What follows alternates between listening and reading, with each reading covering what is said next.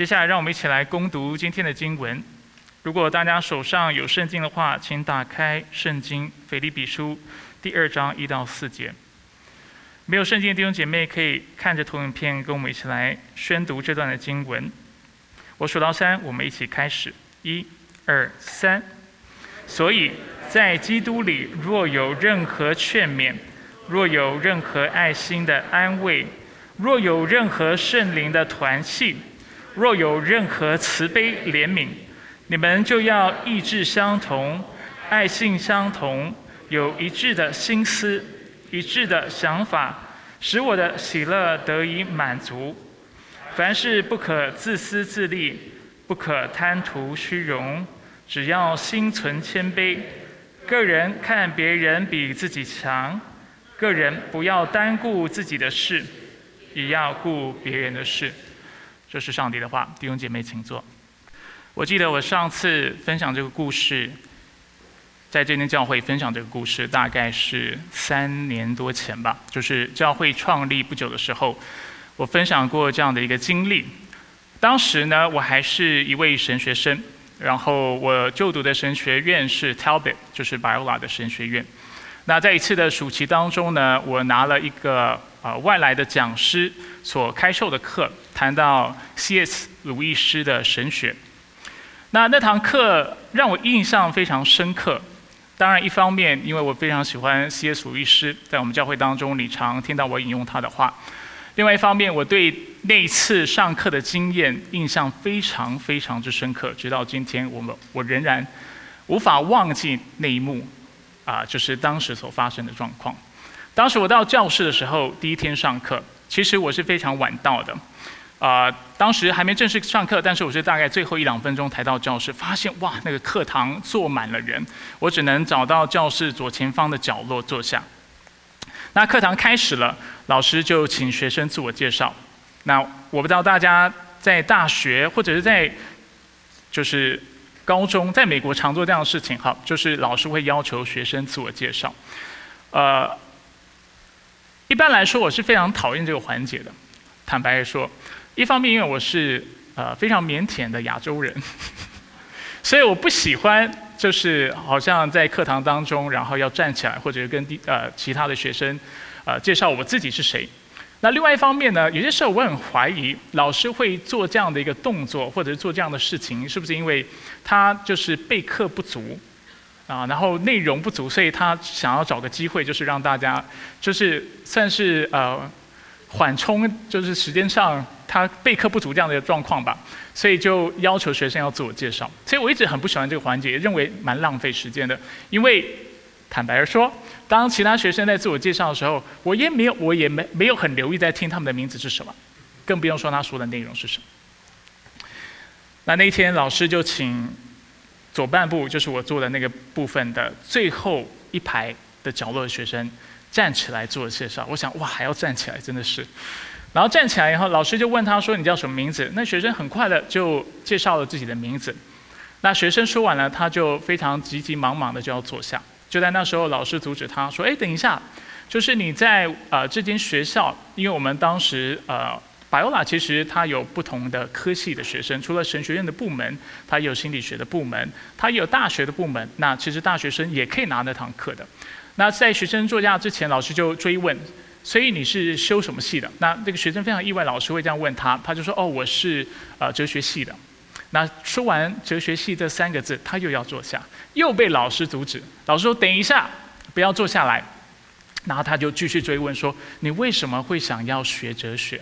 是哪一本书或哪一位作者给了你这样的启发？”我心里想说：“我的天哪！”今天的自我介绍这个环节是这么的冗长，而且老师问的问题还真细，而且很难嘛。所以，因为我们都没有预料到老师会问这个问题，那学生就支支吾吾的啊，一开始不知道怎么回答，最后想了一下说：“哦，因为我很喜欢 G.K. Chesterton，我过去读了他一本书，就启发了我对哲学的兴趣。”然后老师就跟他聊天聊了四五分钟。我刚才已经描述了吧，我已经形容了当天啊，我很晚到，看到课堂上坐满了人，大概大概四十个学生。我们当天课程的长度大概是三个小时，一个人四分钟或到五分钟，乘以四十，大概多少时间？一百六十到两百分钟，大概就是三个小时。所以当时刚第一个学生刚刚介绍完自己之后，我就已经在想：哇，今天三个小时，难道就要自我介绍吗？我是感到非常的 怎么说呢？不安不安不是因为觉得啊老师教导我我不知道怎么样应对，也不是因为三四分钟也很快过去，但是想到我来这里上课三个小时，就是听学生的自我介绍，这实在是呃很耐人寻味哈。那我现在心里面有另外一个想法，就是想要看这个老师是不是真的会这么做。第二个学生站起来，心理学的，一样聊三四分钟；下一个起来学艺术的，三十分钟。我心里想说，哇，他来真的太可怕了。结果他真的做到了，我还蛮佩服的。整堂课将近两个小时又五十分钟的时间，学生都在自我介绍，然后一直到所有学生自自我介绍完。介绍完之后呢，老师就。引用了鲁伊斯所说过的一句话。我们看下一个投影片，他说：“There are no ordinary people. You have never talked to a mere mortal.” 中文可以翻成：“这个世上没有普通人，与你交谈者，从非仅是凡夫俗子。”我想老师当天所进行的是一个行动艺术啊，透过这个行动，要让我们所有学生看到，这就是 C.S. 鲁易斯的神学。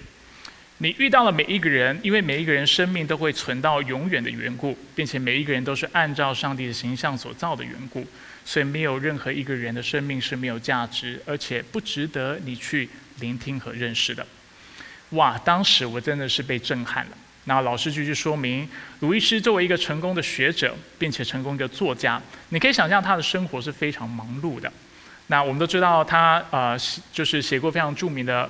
就是儿童刊物或者是小说，就是《纳尼亚传奇》，对吧？那所以其实他是有非常多的读者的青睐，然后读者也常写信给他。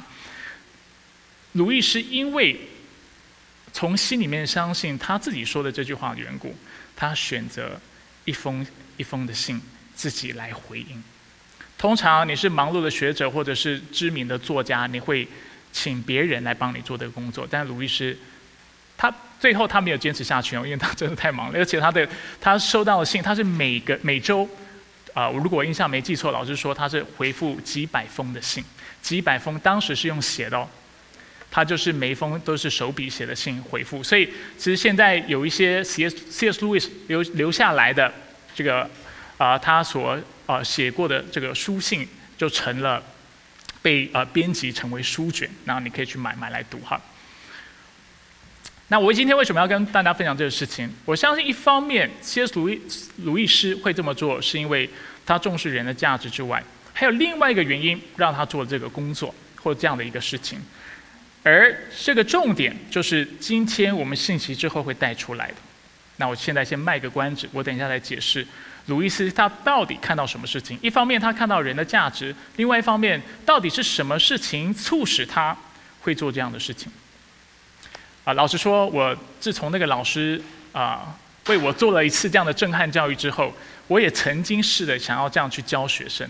我做过一次就放弃了，因为太难了，花花费时间太长了。然后说真的，啊，鲁易斯之所以是鲁易斯，有他的道理，我只是凡夫俗子。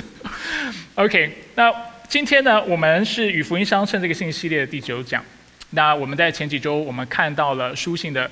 呃，重点经文说到，你们行事为人要与基督的福音相称。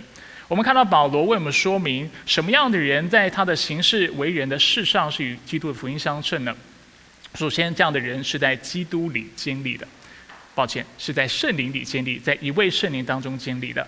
讲到教会，我们作为一个群体，作为天上的国民，我们是在圣灵里，而且在圣灵中经历的，并且当我们如此行的时候，我们会有两种表现。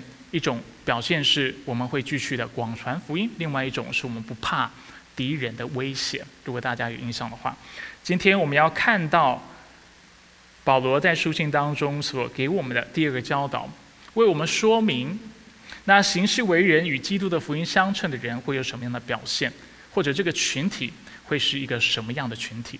简单来说，就是我们今天的经文的信息或者信息的主题，就是同心。合影。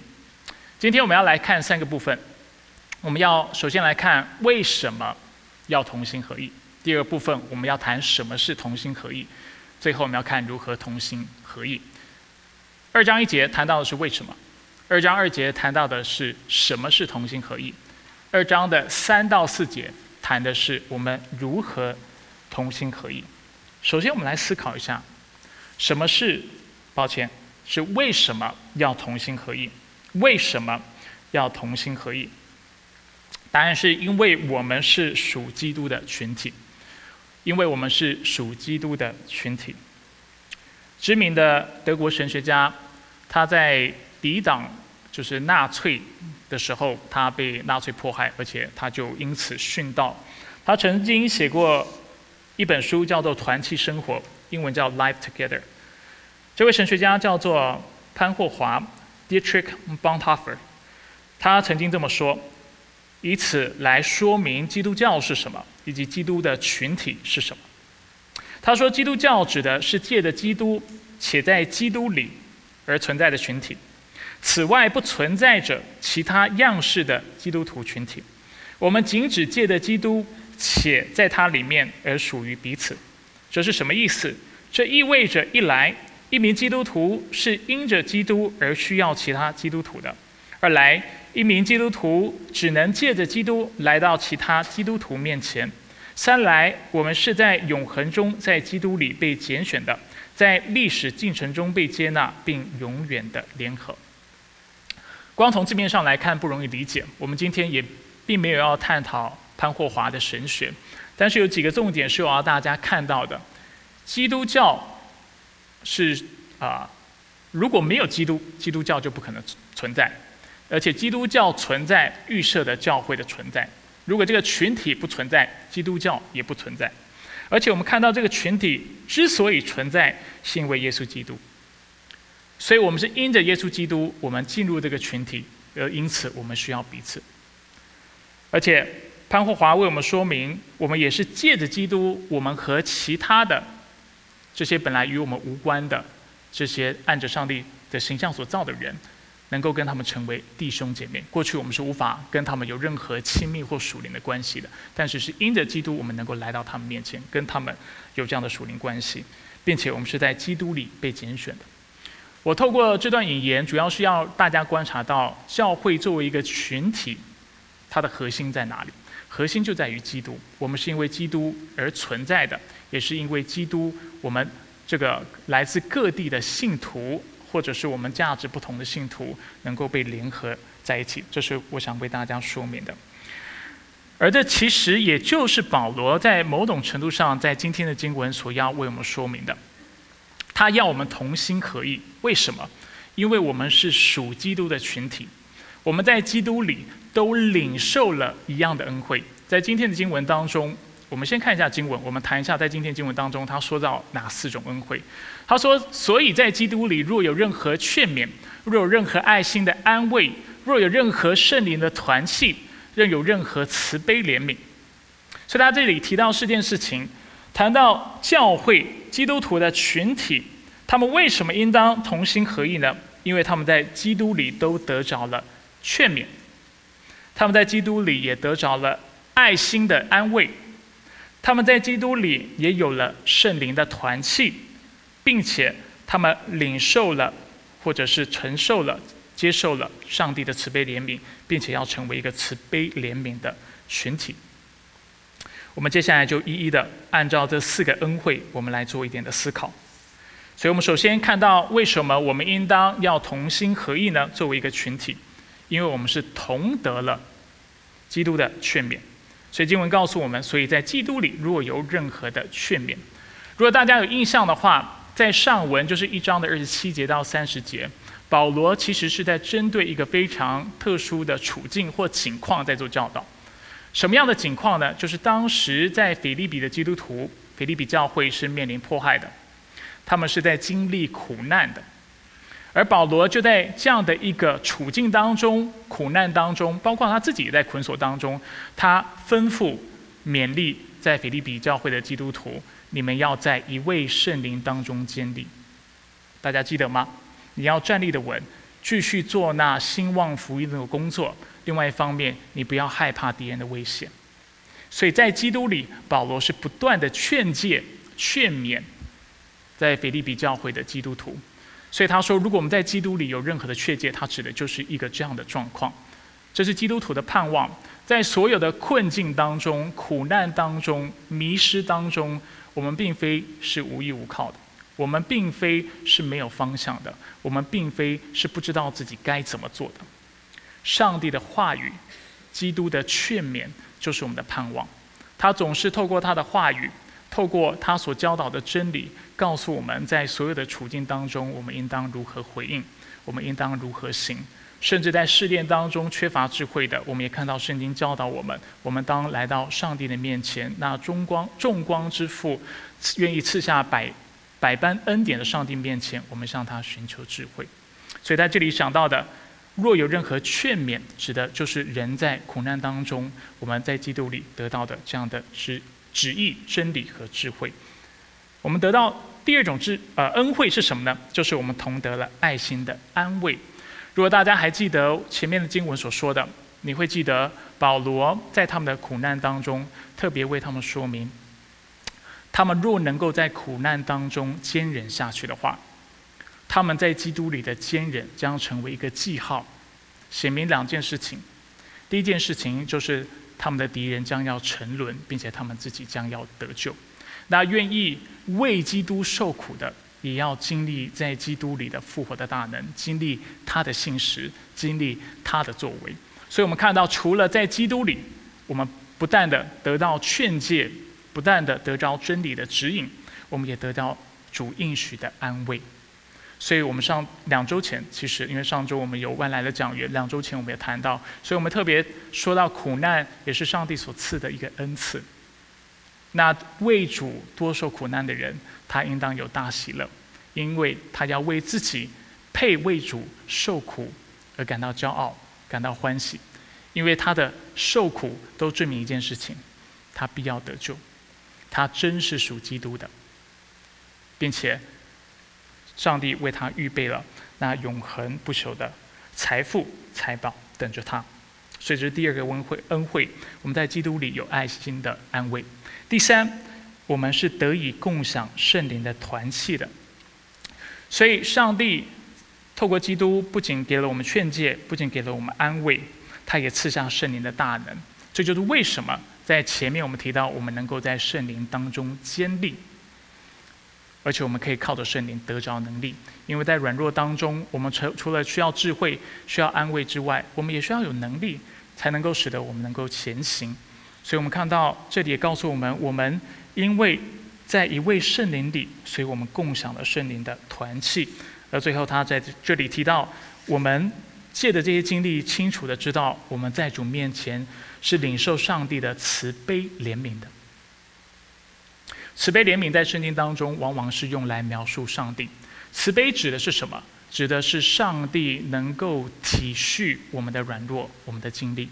在原文当中，当你将“慈悲”这个词直接翻成中文的时候，它其实指的是一个人的内里，或者是一个人的五脏六腑，啊，指的是一个人的啊内部的器官，这是其中一个了解的方式。而如果我们用一个比喻的方式或寓意性的方式来理解的话，它指的就是那怜悯或连续的心。所以，上帝并非不能体恤我们。甚至经文常告诉我们，我们的大祭司并非不能体恤我们，他知道我们所受的试炼，我们所受的试探是如何。不过，这位大祭司跟我们不同的地方在于，他没有犯罪。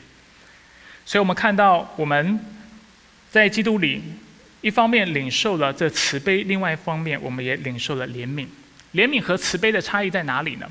如果慈悲指的是这个内在的情绪上的体恤，呃。就是能够感受或者是同理，怜悯指的就是借着行动来缓解对方的苦楚。我们看到上帝不止看到我们在最终挣扎，但是他体恤我们，所以赐下他的爱子耶稣基督为我们死在十字架上，使我们能够在这苦难当中能够得着缓解，让我们能够得着那得救的盼望，甚至使我们确实的从这最终当中被释放、被拯救出来。那当然，上帝将慈悲怜悯赐给我们，也是要我们成为这样的一个群体。而我认，我也认为，这其实就是基督教信仰最有魅力的地方所在之一。为什么这么说呢？教会之所以在我们所在的社会当中是真光，能够带来盼望，不是因为基督徒在各样的事上总是比非基督徒好。我们的道德操守不一定比基非基督徒或者是异教徒还要高超。坦白的说，我们做的善事也不比人家一定要来的多。我们的企业也不一定比人家成功。在谈到创意，我们也比不上现在的苹果、Tesla，对不对？这些大企业。要讲到人际关系，我们的婚姻也不一定是最幸福的。我们人际关系也不是最完善的。但是，为什么基督教是最好的信仰呢？因为基督教。跟非基督教的差异在于，我们所追求的不是只是一个外在的，或者是在道德上的完美。我们所追求的是，就是在不完美当中，我们仍然能够不断的改进，不断的成长。基督教之所以吸引人，是因为在所有的破碎关系当中，我们不一定每次都能够做出对的决定，不讨别人。不去激怒别人，不去得罪别人。事实上，我们会激怒别人，但是基督教吸引人的缘故就在于，我们得罪了弟兄姐妹之后，我们能够因着耶稣基督的恩典，谦卑的来到彼此的面前，认罪悔改，并且修复关系。基督教吸引人的地方在于，我们跟其他人一样，总是有瑕疵和缺陷的，但是我们不同的地方在于承认我们是有瑕疵、有缺陷的，在于承认。我们是有罪的，在于承认我们这罪是需要帮助的，而且在于相信上帝能够帮助我们，并且我们能够确实改变。所以，我们这个群体之所以非常吸引人，不是因为这个群体是圣洁无瑕疵。当然，在基督的眼里，透过基督所做的工作，我们是圣洁无瑕疵。但是在实际的操作上、落实上，我们会犯错，我们会有缺陷。但是我们之所以能能够成为这世上的光、世上的盐的缘故，在于我们为这样的一个困境、为错误提供了一条出路，就是靠着耶稣基督，我们能够不断的成圣，我们能够不断的成长，我们能够不断的进步。就是在关系当中也是如此。基督徒的婚姻不是最幸福的，但是基督徒的婚姻是不断的进步的，因为两个人。愿意在主里的恩典彼此认罪和好，亲子关系也是如此。我们所做的所有的工作，所从事的所有事情都是如此。我们是有慈悲怜悯的群体，在圣经当中讲到慈悲怜悯所指的，不只是看到我们周围的弟兄姐妹有需要，我们去帮补，但是所指的就是别人在犯错有软弱的时候，我们能够因为体恤对方，我们忍耐，我们包容。并且我们时常选择去饶恕，这就是为什么我们的信仰是非常的美。回到今天我们所谈的，所以为什么教会作为一个群体要同心合意？因为我们领受了同样的劝勉，我们领受了同样的安慰，我们得以享受圣灵的团契，并且我们领受了上帝的慈悲和怜悯。使得我们因为得着了这慈悲怜悯，在圣灵当中有团契，并且有上帝的知知道上帝的旨意，有上帝的安慰的缘故，所以我们要更是紧密的相连，彼此帮补，彼此扶持，保守圣灵所赐合而为一的心。所以我们接下来看什么是同心合意。什么是同心合意？就是有同样的决心、同样的爱心和同样的委身。今天的经文非常有趣，我们看一下第二章第二节。保罗说：“你们就要意志相同，爱心相同，有一致的心思，一致的想法，使我的喜乐得以满足。”在原文当中呢，非常有趣的地方在于这句话的吩咐，或者是这句话的命令，主要是在于蓝色字体的部分。保罗主要是吩咐腓利比教会弟兄姐妹，要使他的喜乐得以满足。那怎么使他满足呢？意志相同，爱心相同，有一致的心思，一致的想法，就是同心合意，是一个手段。那当然，保罗要腓利比教会弟兄姐妹使他喜乐得以满足，不是因为他很自私，而是保罗跟腓利比教会弟兄姐妹的关系很好，所以他是借着这样的一个彼此信任的关系，在勉励他们说，就是你我知道你们很关心我，你们也很在意我，我在捆锁当中，你们也希望我能够在捆锁当中喜乐。因为我们有这么紧密的关系、亲密的关系，所以我要吩咐你，我要勉励你，要使我的喜乐得以满足。怎么使我喜乐得以满足？作为教会，作为基督的群体，我们要同心合意，我们要意志相同、爱心相同，有一致的心思、一致的想法。我们看下一个同一片，而这四个呼吁，其实是呼应了刚才我们所看到的四个恩惠。我们为什么要意志相同？因为我们在基督里有同样的劝勉，我们为什么要爱心相同？因为我们从基督的爱心里领受同样的安慰。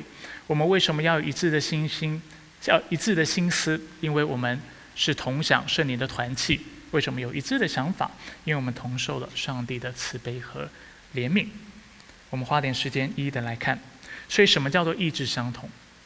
简单来说，意志相同就是有同样的决心。在原文当中，意志所指的不仅是思想，但却是因着这个思想所做出的决定，所以我们称它为决心。就是我们在所做的决定上，比如说在前上文，在之前的信息，我们已经提过，保罗吩咐腓利比教会的人在行事为人要与基督的福音相称，这就是要他们下定决心的地方，要他们一起做的。所以，当圣经谈到同样决心的时候，我们要非常留意一件事情：他所谈的不是一个齐头式的这样的一致，好像我们要穿一样的衣服、吃一样的饭、说一样的话、过一样的生活，这才叫合一。这不是合一的意思。合一指的是我们有一样的方向、一样的使命、一样的决心，愿意比如说为荣耀主而活，比如说爱人如己。或比如说顺服圣经的教导，我们在这样的事上，我们是一致的，我们是同心的。但这不代表在应用上，我们看起来是完全一模一样的。所以，当我们说到教会是合一的时候，我们首先所谈到的是什么？我们有同样的决心，我们知道我们是为什么而存在的。我们是为基督的存在，我们是为基督的使命、兴旺福音而存在。我们是为了能够啊投入。投资在别人的生命当中，使别人的生命能够多结仁义的果子，也是之前的经文有提到的。而我们存在，这是我们要下定的决心。第二，我们除了有同样的决心之外，我们应当要有同样的爱心，爱心相同。这里所指的爱心相同，其实指的就是彼此相爱。因为我们在基督里领受了这丰富的爱，我们应当效法基督的样式，我们继续彼此相爱。所以这一点是相对容易理解的。第三，哦，PowerPoint 在等我，我也在等你。有一致的心思，有一致的心思可以理解为有同样的尾声，有同样的尾声。因为我们所领受的是同样的一位圣灵，共享一位圣灵的团契。所以我们也应当有一致的心思。我在这里特别将这个希腊文用音译的方方式把它打出来，谈到它在原文当中是 sumsukas，它是由两个希腊文字组合而成的哈，大家仔细听就可以。一个字是 sun，一个字是 suke。那如果有读过希腊文的，或者是 suke，读过希腊文知道 suke 指的是一个人的灵魂或一个人的全人或生命 suke。他讲到那啊，soon 的意思呢，就是一起，所以我们要众人如同一人一般的，像一个生命的共同体一般的为基督而活，这就是有一样的心思的意思。相较于意志相同，它的差别在哪里？在于我们所谈的不只是你在你的思想上、决定上要一致，我们所讲的是你的情感的投入也应当一致。甚至你的资源的投入，你对基督、对这个群体的委身，也应当一致。所以这里讲到什么叫做合一？我们要有同样的决心，知道为自己，我们是为什么而活，为谁而活。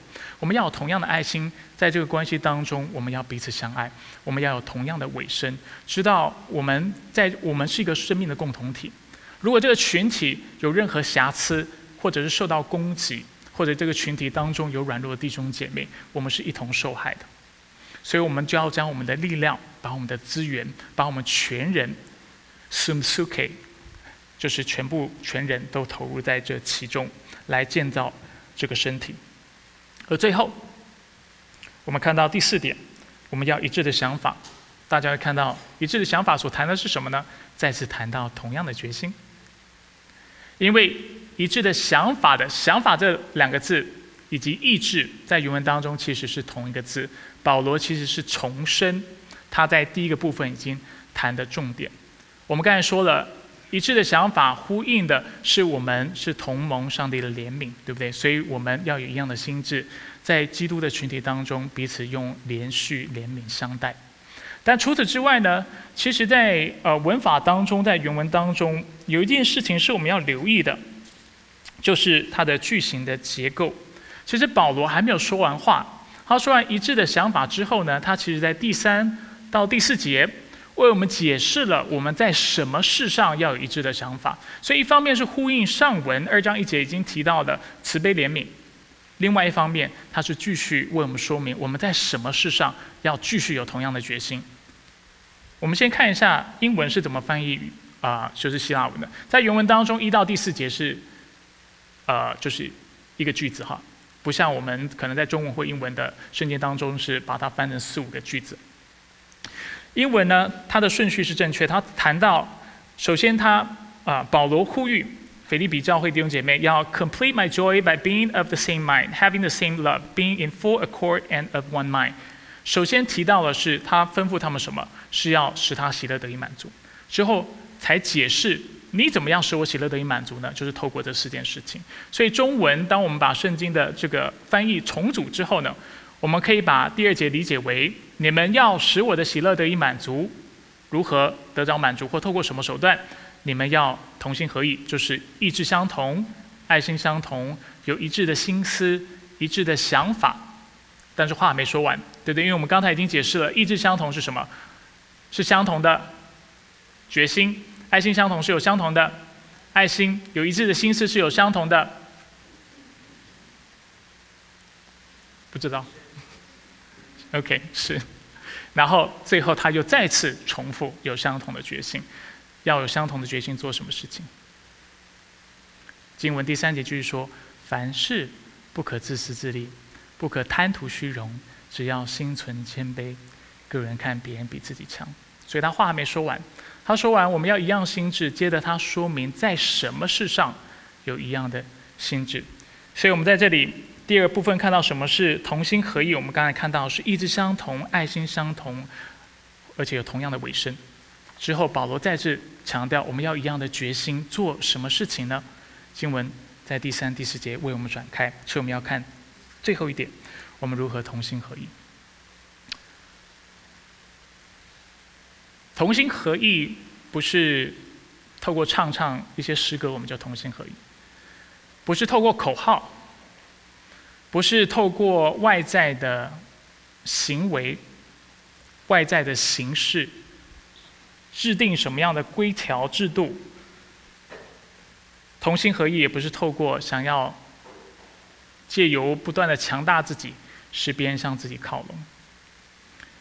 教会要怎么样同心合意？关键在于在这当中的每一个肢体和基督徒愿意放下自己。所以不是你说什么算，不是你在外表上装成什么样子算，你要穿一样的制服，唱一样的诗歌，全教会做一样的动作，可以，但是同心合意所在意的不是这个事情。教会的弟兄姐妹，所有的基督徒要走在一起，取决于我们是否能够在主面前，并且在弟兄姐妹面前放下自己的身段，愿意谦卑。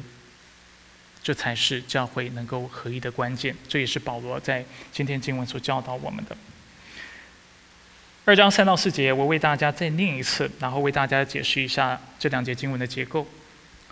所以二章三到四节经文表示，凡事不可自私自利，不可贪图虚荣，只要心存谦卑。个人看别人比自己强，个人不要单顾自己的事，也要顾别人的事。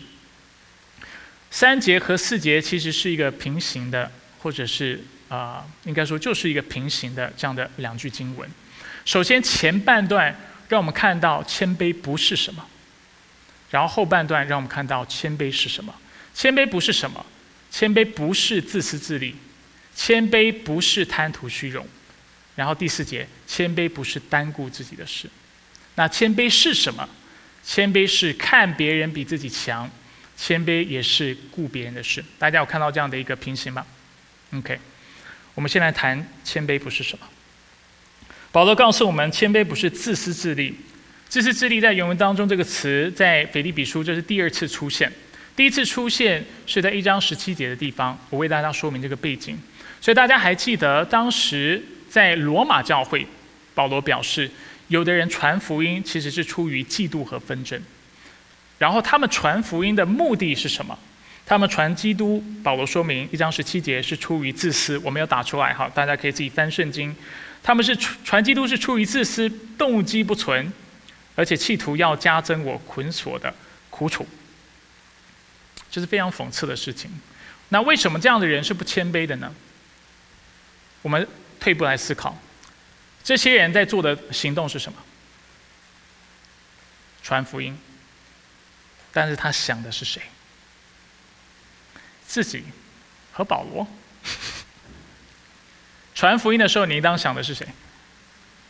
传福音的对象，对不对？合情合理来说，但是这些人传福音是出于嫉妒，他想到的是我嫉妒保罗，他想到的是我不认同保罗。保罗一直透过法律诉讼这样的渠道，想要证明自己的清白。我觉得这不符合我所理解的基督教。所以他传福音，目的不是因为他真的爱灵魂，不是因为他真的爱他传福音的对象，但却是因为他心里面对保罗是嫉妒的，他是有纷争的，甚至想要加增保罗在捆锁当中的苦楚，所以他去传福音。而保罗说明，这样的人一点都不谦卑，他所做的事情虽然。在表面上看起来是善功，但是他其实想到的都是自己。那在我们批判这些基督徒之前，我们要退一步思考，其实我们常做这样的事情，不是吗？我们可能我自己作为一个讲道者，有没有可能我在讲道的过程当中，我是非常在意弟兄姐妹怎么看我的讲道的？我是很在意别人怎么看我的仪态的，有没有可能？有可能。所以我明明是在服侍神。在服侍弟兄姐妹，但是我想到的不是弟兄姐妹，也不是上帝，我想到的是我自己。早上我们一起在敬拜，有没有可能我们在台下唱的这些歌，我们想的是别的事情？有没有可能在台上敬拜的人，应当是要带带我们来敬拜神，但是他却在意别人怎么看他唱的好不好？基督徒常做这个事情，我们准备。啊，爱心午餐，准备膳食，我们用打饭服饰，我们搬桌椅，有没有可能我们在想的不是我要服侍弟兄姐妹，我要爱他们，但是我们想的是，你有没有看到我何等的虔诚，我何等的谦卑，我何等的有爱心，我何等像个基督徒？而这就是保罗所说的自私自利的意思，而不谦卑的人，他不但自私，而且他贪图虚荣。他做了善事，但是他想的，虽然一方面有人做善事就讲出来，因为他做善事是为自己做的；有的人不好意思说出来，但是他想我怎么暗示别人我做了善事；有的人是想说我做了善事之后，我怎么跟对方交换条件，或者是让他成为有点交易的这种感觉，就是我做了，然后等候别人的回馈。回报。所以，他外表上可以做很多金钱的事情。当然，我刚才说了，我们常做这个事情，包括我自己在内，我们都不够谦卑，对不对？这只是显明这样的一个事实。我们在服侍人，在服侍神，我们想到的不是人，也不是神，想到的是自己。我们是贪图虚荣的，就好像我不知道大家有没有看过《小王子》。小王子到了第二个星球的时候，遇到一个爱虚荣的人。然后那个人看到小王子，他就心想：哇，仰慕我的人来了，要崇拜我的人来了。然后小王子到了之后，他就要求小王子要不断的为他鼓掌，要肯定他，要鼓励他。我们很多时候是这个样子，我们不知不觉的成为一个，或者是我们把其他人都当成应当敬仰我们、敬拜我们的对象。我们做的所有事情都是希望得到别人的肯定、别人的认同，甚至我们会常说：“你为什么没有尊重我？为什么会说这个话？”因为我们觉得我们应当被尊重，不是吗？所以很多时候，我们虽然是按理来说基督徒哈，应当是。爱神爱人，尽心尽力尽意爱主我们的上帝，并且爱人如己。但是很多时候，我们爱的是自己，而这样的人是自私的，这样的人是不谦卑的，这样的人是单顾自己的事。就像这经文为我们展开的。相反的，谦卑是什么意思呢？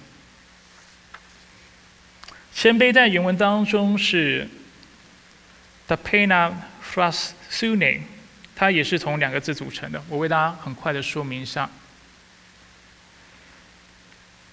Tapena frasune 是从 tapenas 和 franeo 这两个字组成的。tapenas 的意思是阶级低的、低位的、卑微的、不重要的。那另外一个字是 franeo，franeo 的意思是思想以为判定。其实我们刚才已经看到这个字了。当我们说要同样的心智的时候。相同的心智，心智这个词就是 “franeo”。所以，什么样的人是谦卑的？谦卑的人就是他不认为或以为自己是很重要的，或者他认为自己是位阶低的。所以，这样的人是谦卑的。那这样的理解也为我们说明了基督徒常错误引用和理解的经文，就是下一段话。经文告诉我们，我们要心存谦卑，然后做什么事情？个人看别人比自己强，我们的理解常常是什么？我们要看到别人的优点，我们要看到别人的长处，看到哪里别人比我们厉害，对不对？当然，我觉得基督徒有这样的态度是对的哈。整体来说，从圣经的教导，这种态度是对的。但是就经文的解释上来说，这样的理解是错的。在这里说到看别人比自己强的意思。是看别人比自己重要。英文说 significant，别人是比自己还要 significant。那为什么这样理解是正确的？因为在二章五节以降，保罗会为我们举一个非常重要的例子，就是耶稣基督。耶稣基督谦卑自己，为我们舍命，是因为他看我们比他强吗？或者厉害的意思？我们比他厉害吗？我们有哪有哪些优点是比他还要卓越的吗？罗马书告诉我们，可能完全相反。我们在神面前，我们是充满罪恶的，对不对？我们是得罪他的，不讨他喜悦的。所以，基督为我们死，跟他的谦卑，是因为他看我们比他强，但这个强不是因为他我们比他有实力，我们有很多优点，但却是因为他选择看待我们的生命比他的生命重要。所以他愿意放下自己，选择舍己，死在十字架上，为了要赎回我们的生命。所以这就是这里所表达的谦卑的意思。谦卑的意思不是欣赏别人的优点，虽然在圣经其他地方是肯定这样教导的，大家不要误解的意思哈。我们应当看到别人的优点，也肯定别人的优点。但是就经文本身的理解上，尤其谈到今天的经文，他所谈的主要是看别人比自己重要。而当一个基督徒能够看别人比自己重要的时候，他会做什么事情？第四节也讲了，我说过是平行的结构嘛，是平行的经文。我们会去顾别人的事情，因为别人比较重要，我是位阶低的，我的事情不是那么重要的缘故，所以我们能够把别人的事放在优先。当然，我传讲信息不代表做到哈，我跟大家一样，就是。每次看到上帝的话语，每次觉得扎心，每次觉得有太多要学习了。我们真的是不够谦卑，以为自己很谦卑，最后才发现自己没有自己想象的这么谦卑。说到这里，我想大家可能都预期我要引用 C.S. 鲁伊斯的话，所以我们就看一下鲁伊斯是怎么讲谦卑的。我以前就已经谈过了，所以它是呃相互呼应的哈。我们看一下鲁伊斯怎么说。他说：“别以为你遇到真正谦卑的人是今天大多数的人所说的那种谦卑。真正谦卑的人不会成天向你说他算不得什么，因为会想要一直跟别人讲，其实他在意的还是自己。他也不会满口讨好别人、奉迎别人，为什么？因为他的谦卑不是为了交换条件。真正谦卑的人既愉快又有智慧，十分看重你对他说的话。你们看到他在意的就是你这个人？他是顾念你的事情，重视你的价值。鲁伊斯接着说：“你啊，啊对，鲁伊斯接着说，你要是不喜欢他，就不喜欢谦卑的人，会是因为你看见他如此轻松或狭义的享受生活，不免心里不是味道。这样的人不会刻意去想他应当如何谦卑。”他根本连自己也不想，有没有看到跟今天的经文是相互呼应的？什么样的人是真正谦卑的人？他不是总是想的我在别人面前要看起来如如何的谦卑，用第三人称的方式在思考这个事情。他是有一个强烈的主观的意识的，但是这个意识是告诉自己，我需要去看重别人，我需要放下自己，我要去关心别人的需要。真正谦卑人是可以知道自己谦卑的哈，不一定是要透过别人告诉你。你怎么知道你自己谦卑呢？就是你常常想到别人，并且你常常去服侍别人，把别人的事情放在优先，而且你做这些事情的时候，你的动机是纯正的，你不是为了让别人表扬你、肯定你，或跟你交换条件，或者是别人有意无意看到你那谦卑，或者是你所做的善行，或者是你的服侍。这样的人，如果你一旦有这样的想法，你就不再是谦卑，虽然你做的是好事。而这就是教会能够同心合意的方法。所以今天我们谈到三个大大点，透过今天的经文，为什么要同心合意？因为我们是属基督的群体，我们领受同样的劝勉、同样的爱心的安慰、同样圣灵的团契，并且我们在它里面应当要有同样的决心、同样的爱心，并且有同样的。尾声，而我们如何同心合意呢？我们应当谦卑，个人看别人比自己强，比自己重要，而且要顾念别人的事情。我知道我过去已经跟大家分享过这样的画面，但是容许我今天在结束信息的时候，再次跟大家分享我想看到的教会，或者是我认为合乎圣经教导的教会应该是什么样子的。我认为合乎圣经的教会是一个非常多元的教会。这个多元所指的是，我们的教会有年纪大的，也有年纪小的；有身体健康的，也有身体有残缺的；有啊，可能非常有说服力、非常会说话的人，但是也有谈吐上面有困难的。呃，有走路正常的，也有走路一跛一跛的。我我我的意思是什么？我希望我们的教会是能够接纳各样的人，因为我们何时在教会当中有这些差异，我们何时就有机会去见证基督的爱，并且经历他的爱。而我认为这才是教会真正的相貌。教会不是都是年轻人，教会也不应该都是长辈，教会也不应该都是白领阶级的人士，教会也不应该都是蓝领阶级的人士。教会也不一定在座的每一个人都是身心健康的，也许我们当中有一些身心不健康的，啊，教会当中的人也不一定从小到大都是没有犯罪记录的，也许教会是需要接接纳有犯罪记录的人，这才是教会，而教会应该要是一个，在这个群体当中每一个肢体都是放下自己、谦卑自己，然后来服侍别人的。这样的一个群体，而这是我希望看到的画面，希望看到借此基督的爱、基督的大能在我们当中能够显得完全，而这样的教会，从我心里认为，才能够成为世界的光、世界的盐，才能够照亮在这个社区的每个角落，并且让所有来到这个地方的人能够找到盼望，因为他知道他虽然不一样，甚至他不如别人。但是在基督里，他是能够被接纳的，是有盼望的，而这是我希望看到的。所以，愿上帝祝福我们，让我们成为一个这样的教会，是同心合一的教会。我们有同样的决心，知道我们是为上帝而活，为了福音的使命而活，为了建造生命而活。我们应当要有同样的爱心，我们在所做的事上彼此相爱，我们应当要同样的委身，知道我们有的资源都是上帝所赐。如果许可，我们尽可能的把我们资源分享给我们当中需要的人。希望我们这个群体也是一个充满慈悲怜悯的群体，有上帝的爱丰丰满满，上帝的怜悯丰丰满满在当中。